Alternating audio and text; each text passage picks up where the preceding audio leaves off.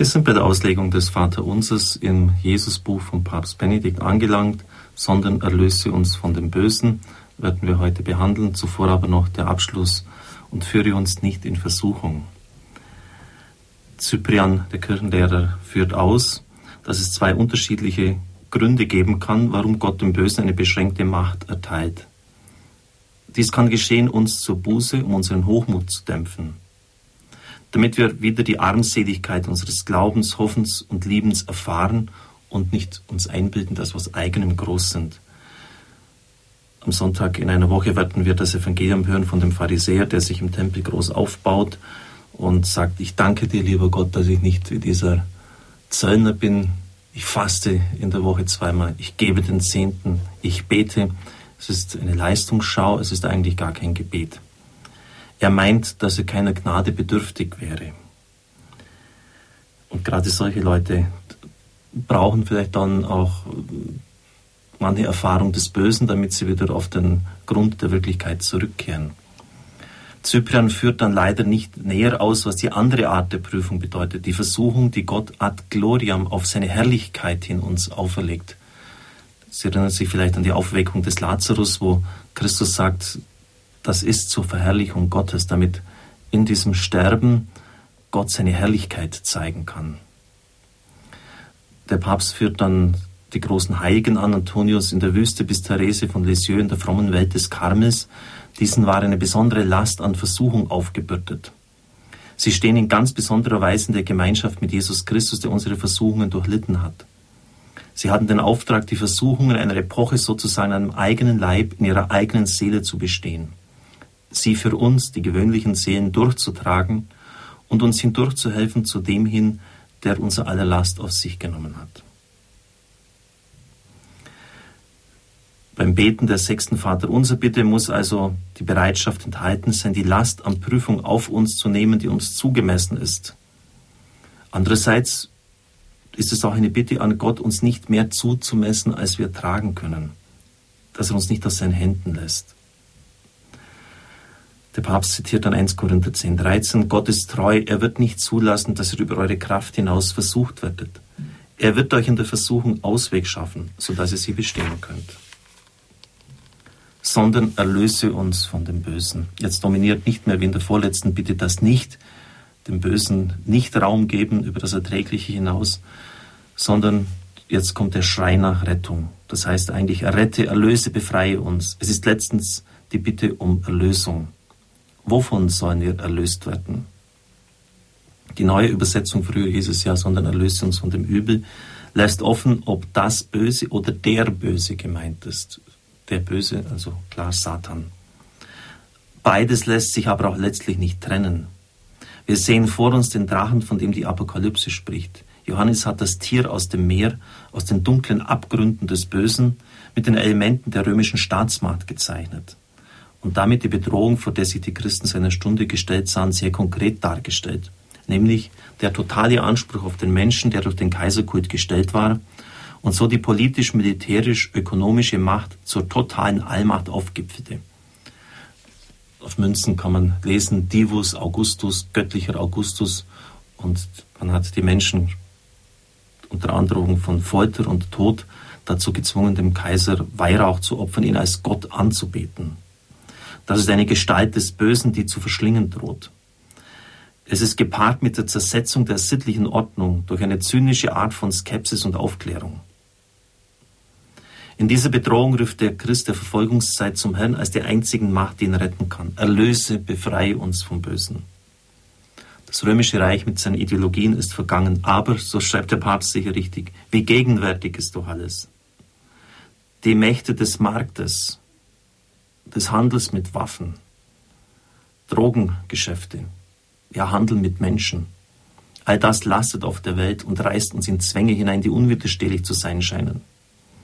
Auch heute ist das die Ideologie des Erfolges, des Wohlbefindens, die uns sagt, Gott ist doch nur eine Fiktion.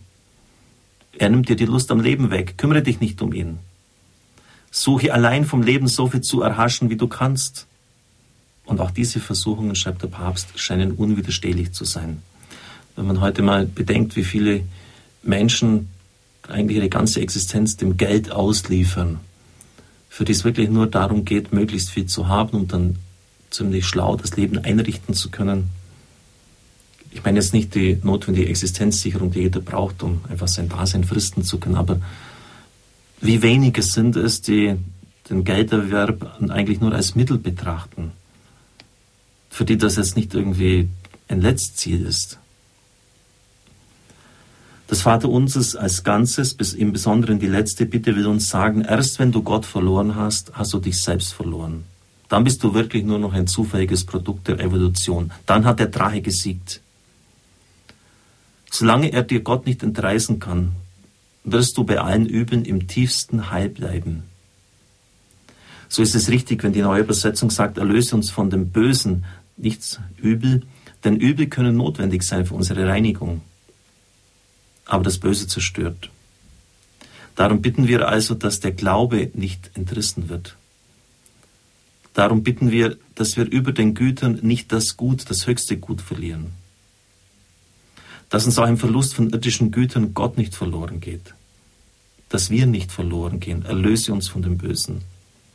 Dann zitiert er wieder den Märtyrerbischof Cyprian. Wenn wir sagen, erlöse uns vom Bösen, dann bleibt nichts, was wir darüber hinaus noch zu bitten hätten. Wenn wir den erbetenen Schutz gegen das Böse einmal erlangt haben, dann stehen wir sicher und geborgen gegen alles, was Teufel und Werk Welt bewerkstelligen können. Welche Furcht könnte für den noch aus der Welt aufsteigen, dessen Beschützer in der Welt Gott selber ist? Ein bisschen grenzlastig finde ich das, diese Formulierung von Cyprian. Wenn wir also dies einmal erlangt hätten, haben, den erbetenen Schutz gegen das Böse einmal erlangt haben. Das klingt ein bisschen statisch. Man das einmal hat, dann ist es sozusagen als Dauerbesitz übergegangen. Antonius der Große, der Wüstenvater, sagt, das ist die Größe des Menschen, das, und dann führt er etwas aus, was ich jetzt weglasse, ab, und dann geht es aber so weiter, dass er bis zum letzten Atemzug mit Versuchung rechnet. Das ist die Größe des Menschen, dass er bis zum letzten Atemzug mit Versuchung rechnet. Also da soll man sich nie zu sicher sein. Denn dann hat der Böse schon einen ersten Sieg davon getragen.